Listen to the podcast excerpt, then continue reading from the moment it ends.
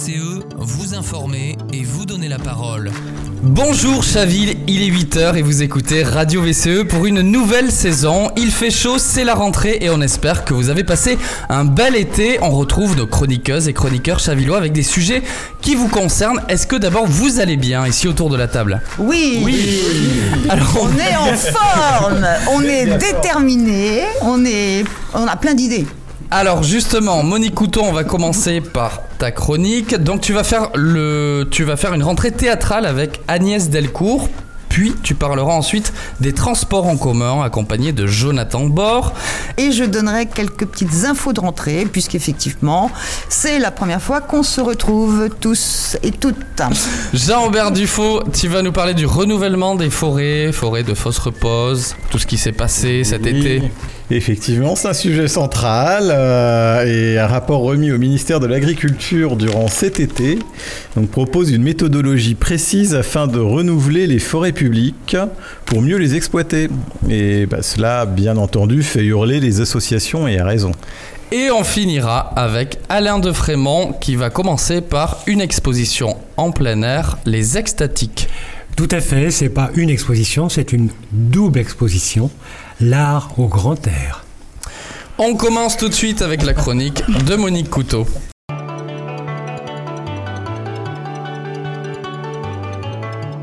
Dossier du quotidien avec Monique Couteau.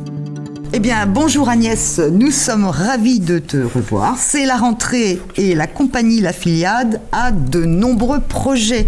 Alors, est-ce qu'on peut peut-être commencer par les cours de théâtre que tu proposes?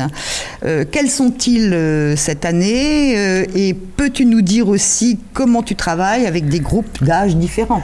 Oui, ben, bonjour, euh, bonjour à tous. Je suis ravie de revenir euh, dans cette radio si sympathique et d'y être invitée, bien sûr. Alors, en fait, oui, euh, les cours sont en train de se mettre en place. On va démarrer la semaine du 19 septembre avec un cours adulte, un cours enfant et un cours adolescent. Voilà, donc les cours auront lieu salle mosaïque à partir de 17h le mardi jusqu'à 21h30 à peu près. Et le lundi, un autre cours va s'ouvrir sans doute à 19h jusqu'à 21h à la passerelle des arts. Et si, euh, comme il y a pas mal de demandes, enfin j'espère qu'il va y en avoir encore davantage, on pourra éventuellement ouvrir une deuxième session un mercredi à 17h jusqu'à 18h30 pour les plus jeunes. Est-ce que euh, c'est toujours très intéressant de savoir, j'imagine que tu travailles pas du tout de la même façon quand tu as des enfants qui démarrent, bon, et des adultes. Qu'est-ce qui peut euh, effectivement euh, donner confiance à des petits de, pour participer à des cours de théâtre? Comment tu t'y prends? Voilà. Alors, bah, je travaille beaucoup sur ce qu'on appelle la cohésion du groupe. Donc, il y a beaucoup de petits exercices euh, durant les premiers cours. Et on essaie vraiment de se mettre en confiance. Et moi, j'ai l'habitude de travailler avec les enfants et les adultes. Je, me mets au même niveau, en quelque sorte, que je fais exactement les mêmes exercices. Je leur montre. Et je crois qu'à partir de, euh, bah, de ce moment-là, quand on arrive à, euh, à créer cette, cette cohésion d'équipe, cette- confiance qu'on a vis-à-vis les uns des autres, euh, je leur explique toujours qu'il n'y a, pas- a pas de vedette dans notre cours, tout le monde est au même niveau, on travaille tous de la même façon, on s'entraide quand il y a des petites difficultés, mais pour moi ce ne sont pas des fi- difficultés, c'est l'occasion d'aborder euh, différemment euh, euh, un sujet, une situation, un personnage. Puis petit à petit, après, on- évidemment, on commence à travailler plus sur des textes et à construire ce qu'on appelle des personnages. Alors évidemment, avec des adultes un peu confirmés ou même débutants, ça va évidemment un petit peu plus vite, ou, ou, ou pas d'ailleurs, ou pas. Et j'utilise un peu l'improvisation, mais pas, pas très souvent, parce que je trouve que c'est un exercice particulier, compliqué pour des débutants et, et même pour des confirmés. voilà. Bon, bah écoutez, merci en tout cas. Bon, je pense que ça peut être vraiment une activité très enrichissante, effectivement, Oui. pour euh, tous les groupes d'âge d'ailleurs. Alors, c'est tes projets pour cette année, quels sont-ils? Alors, alors c'est vrai que j'ai pas mal de, de projets euh, sur le feu.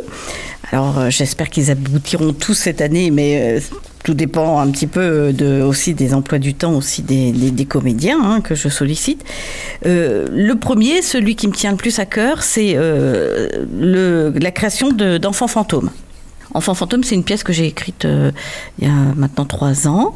Et ce- c'est une pièce par tableau. Enfin, j'aime bien écrire hein, des tableaux. Voilà, c'est un peu ma, ma façon d'écrire. euh, qui relate euh, différentes situations d'enfants dans des pays en guerre, qui subissent la guerre.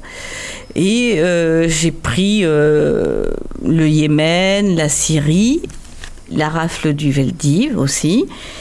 C'est une pièce un peu à tiroir qui peut être euh, agrémentée de d'autres tableaux. Là, je suis en train d'écrire un tableau sur l'Ukraine. Voilà. Et donc, c'est le regard des enfants vis-à-vis de la guerre, parce que bah, parfois ils comprennent pas ce qui se passe, tout simplement.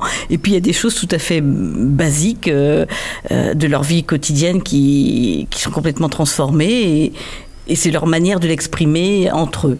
Alors il y a quelques adultes hein, dans la pièce, mais c'est surtout les enfants qui parlent. Voilà. Et donc bah, j'organise une audition euh, mercredi 27 septembre. Euh, J'ai quelques, déjà euh, quelques enfants et adolescents, mais il en, il en manque encore quelques-uns. Donc, euh, vous pouvez vous inscrire sur le, le site de la filiade.fr et euh, je vous donnerai toutes les infos concernant euh, l'heure surtout et le lieu. Mais c'est fixé mercredi 27 septembre. Entendu. Et alors, donc ça, pour les enfants et les adolescents, quelques adultes, mais alors, pour ton théâtre, spécifiquement adulte, qu'est-ce que tu as comme projet? Alors, euh, ben, il y, y a le projet déballage qui, euh, voilà, la performance. En même temps, j'écris aussi une pièce sur les femmes d'Émile Zola. Et euh, je suis en train de recueillir euh, des témoignages de femmes libanaises, donc qui ont aussi vécu la guerre. Et, d'ailleurs, ça pourrait être aussi une façon d'associer l'enfant fantôme et, et les- les femmes libanaises dans la, dans la guerre. Voilà. Mais bon, L'actualité, c'est quand même Déballage, voilà, qui est une performance qui a été créée euh, il y a 3-4 ans maintenant, euh, au départ avec sept comédiennes, euh, mais qui évolue au fil du temps, au fil des lieux dans lesquels on se produit. Ce sont toujours, alors j'ai toujours à cœur de parler des, femmes, hein, des situations des femmes, des petites scénettes, souvent à deux, trois, quatre comédiennes, et en, entrecoupées de voix off de femmes qui racontent aussi un événement qui les a marquées dans leur vie de femme, ou, tra- ou traumatisées d'ailleurs.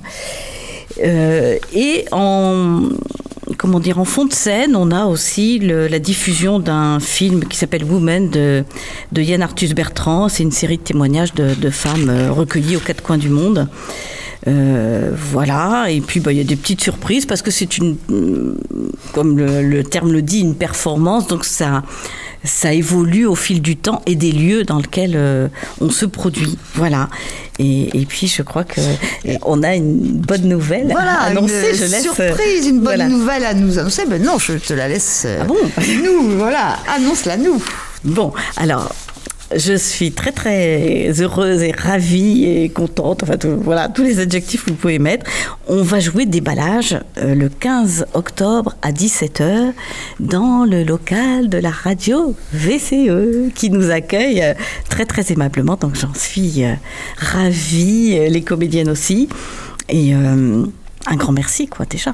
Mais bon, à, à vous, merci. Et on tient à dire que c'est dans le cadre effectivement de notre contribution à Octobre Rose euh, qu'on fera tourner un chapeau à la Voilà, fin du oui. spectacle et que euh, bon, euh, la, la participation euh, sera reversée à l'Institut Curie pour la recherche contre le cancer.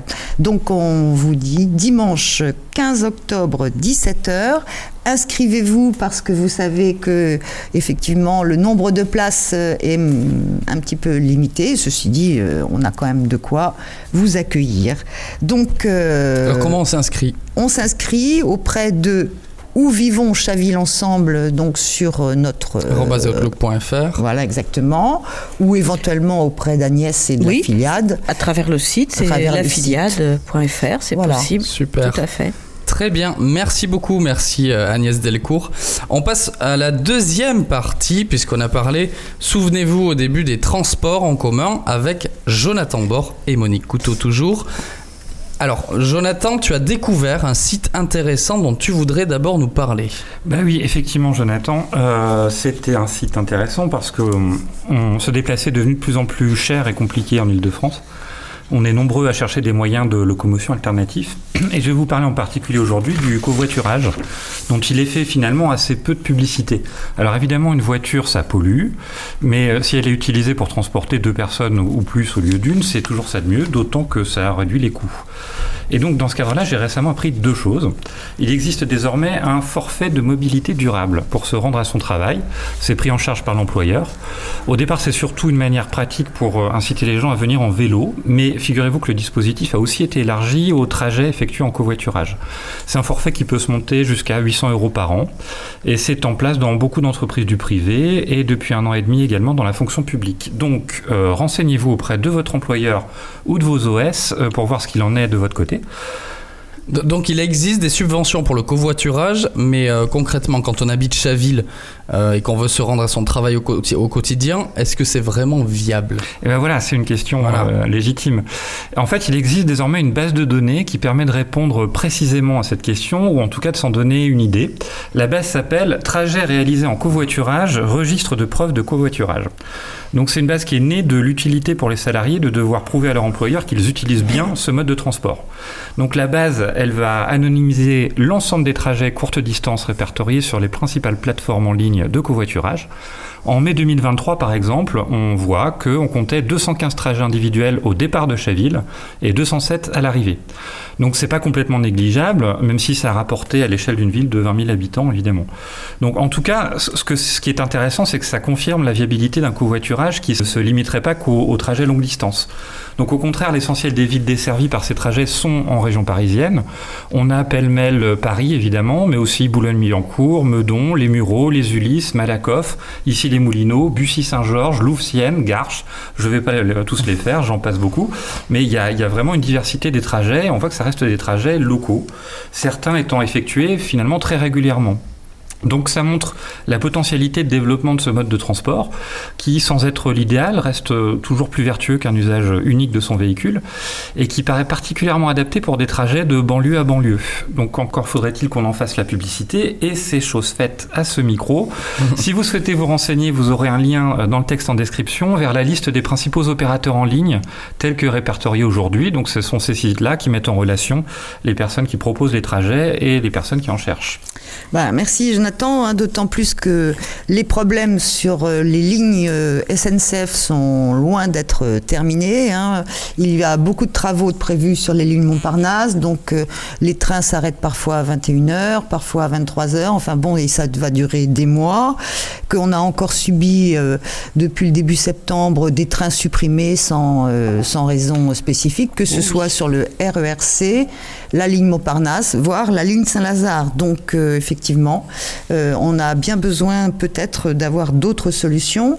Euh, petite information quand même aussi pour ceux qui empruntent tard le bus 171. Euh, on peut demander au chauffeur de bus ah de s'arrêter entre deux arrêts à partir de 22 heures, de façon à pouvoir descendre pas trop loin de son domicile et éviter éventuellement des risques d'agression bon, aux heures tardives. Donc n'hésitez pas à le faire, n'hésitez pas à le demander. Hein, c'est pour toute France Île-de-France Mobilité. Merci Monique, tu avais euh, quelque chose peut-être à rajouter aussi, puisque c'est la rentrée, euh, tu avais envie évidemment de parler des écoles Alors j'avais envie de parler des écoles, j'avais envie de dire que le jour de la rentrée, enfin la semaine de rentrée, euh, il manquait quand même six enseignants au collège Jean Moulin. Je n'ai pas toutes les disciplines, mais enfin c'était varié. Histoire géo, techno, physique, chimie, musique, etc. Donc on va suivre ça de près. J'ai aussi appris qu'on demandait aux parents dans certaines écoles, à chaque parent, de fournir une ramette de papier et des piles. Bon, euh, on a, il faudra bien qu'on se pose la question de qu'est-ce que ça veut dire qu'une école publique gratuite pour euh, tous et toutes. Enfin, je voudrais absolument attirer votre attention et votre participation si possible au concert caritatif qui est donné au profit du Secours populaire le dimanche 24 septembre à 15h à l'Atrium à Chaville. C'est White Spirit qui chante, Frank Sinatra et Stevie Wonder. L'entrée est à 12 euros. Euh, c'est important euh, d'y participer parce que vous savez, on, en parlera la prochaine fois, mais que le Secours populaire, comme toutes les, associations caritatives, sont dans de très graves difficultés financières. Elles ont un mal fou euh, à faire face aux demandes croissantes de gens qui ont besoin d'aide.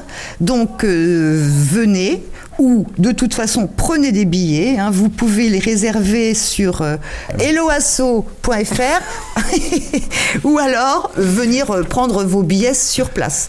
Donc euh, on vous attend nombreux.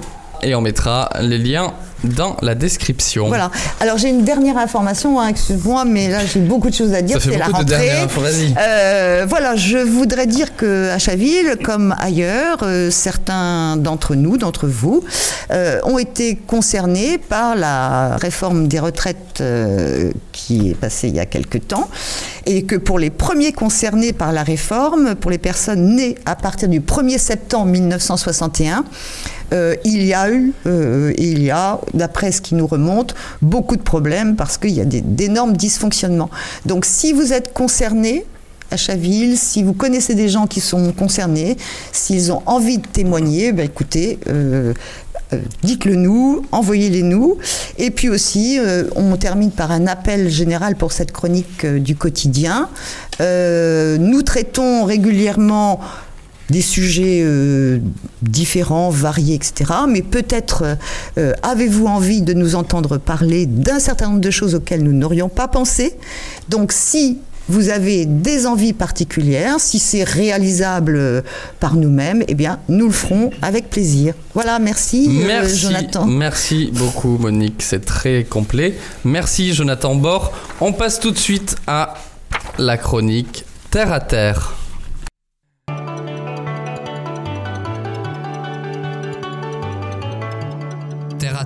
avec Jean-Aubert Dufaux.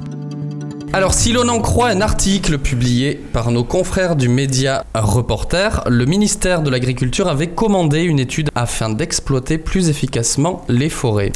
Alors en réalité, il convient de nuancer. Donc, euh, il s'agit en fait d'une étude réalisée spontanément par un certain nombre de membres du Conseil supérieur de la forêt et du bois, remis le 26 juillet au ministère de l'Agriculture. Pour remettre les choses dans leur contexte, ce Conseil supérieur de la forêt et du bois rassemble des administrations, des collectivités territoriales, des propriétaires forestiers, des organisations de producteurs, des gestionnaires forestiers professionnels, des experts forestiers et d'autres parties prenantes dans la forêt et le bois. Les travaux du Conseil national de l'industrie relatifs à la filière bois lui sont régulièrement présentés. Alors, il est associé à l'élaboration et au suivi et à l'évaluation du programme national de la forêt et du bois. Donc, ce sont des acteurs inféodés à cette filière et à son développement économique, industriel ou non. Alors, ce sont donc des acteurs économiques, leurs études ne sont-elles pas orientées finalement?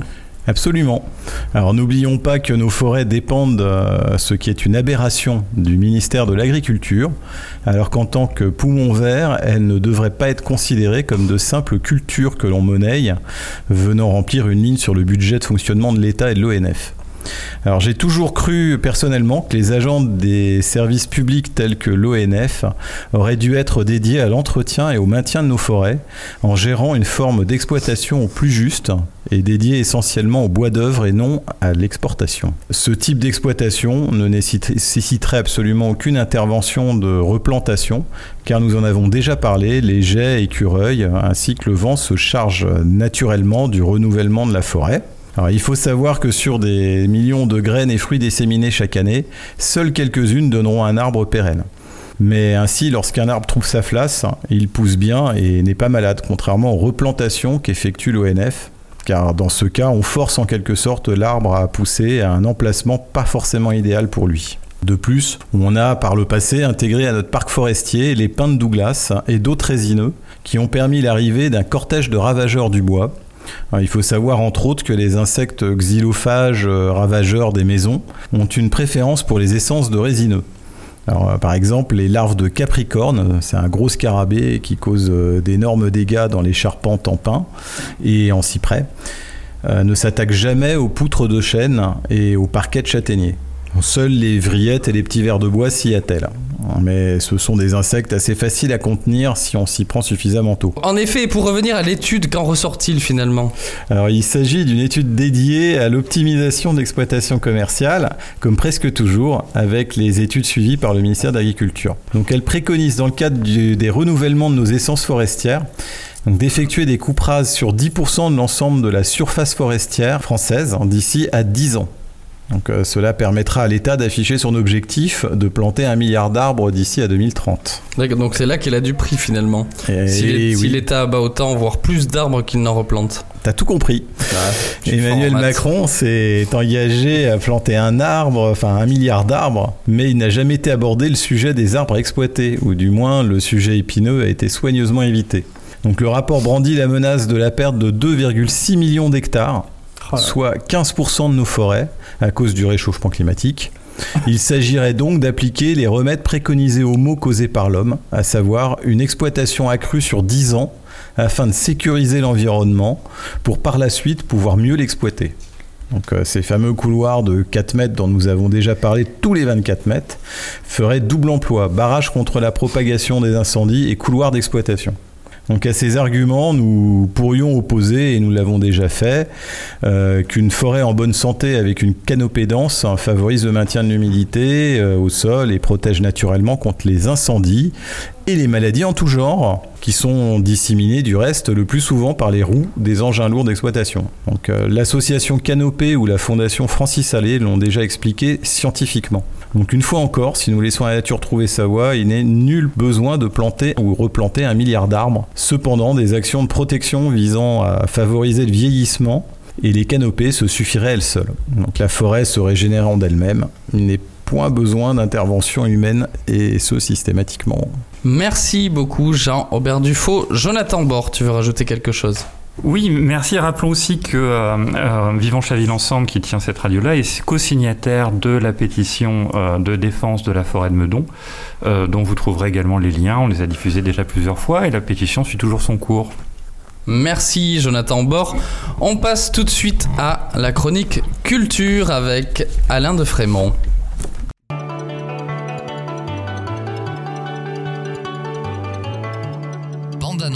Avec Alain de Frémont. Alain, aujourd'hui tu nous proposes une double exposition à ciel ouvert. Oui, bonjour Jonathan, bonjour à tous. Les extatiques, qualifiés de l'art au grand air, est une exposition d'art contemporain, à ciel ouvert et gratuite, qui se déploie sur deux sites, le parvis de la Défense et les jardins de la scène musicale de Boulogne-Billancourt. Alors c'est une exposition permanente? Non, l'édition 2023 se termine au 1er octobre. Ne perdez donc pas de temps. Et alors est-ce que c'est quoi? C'est une première ou ça, ça a déjà été... euh, Non plus. Euh, cette exposition a été imaginée en 2018 par, par Fabrice Bousteau, commissaire de l'exposition, afin de célébrer les 60 ans du quartier de la Défense, pour y intégrer l'art comme moyen d'échange, de plaisir, pour créer du lien. Fort de son succès, les extatiques sont devenus depuis six ans un rendez-vous incontournable de l'art en plein air.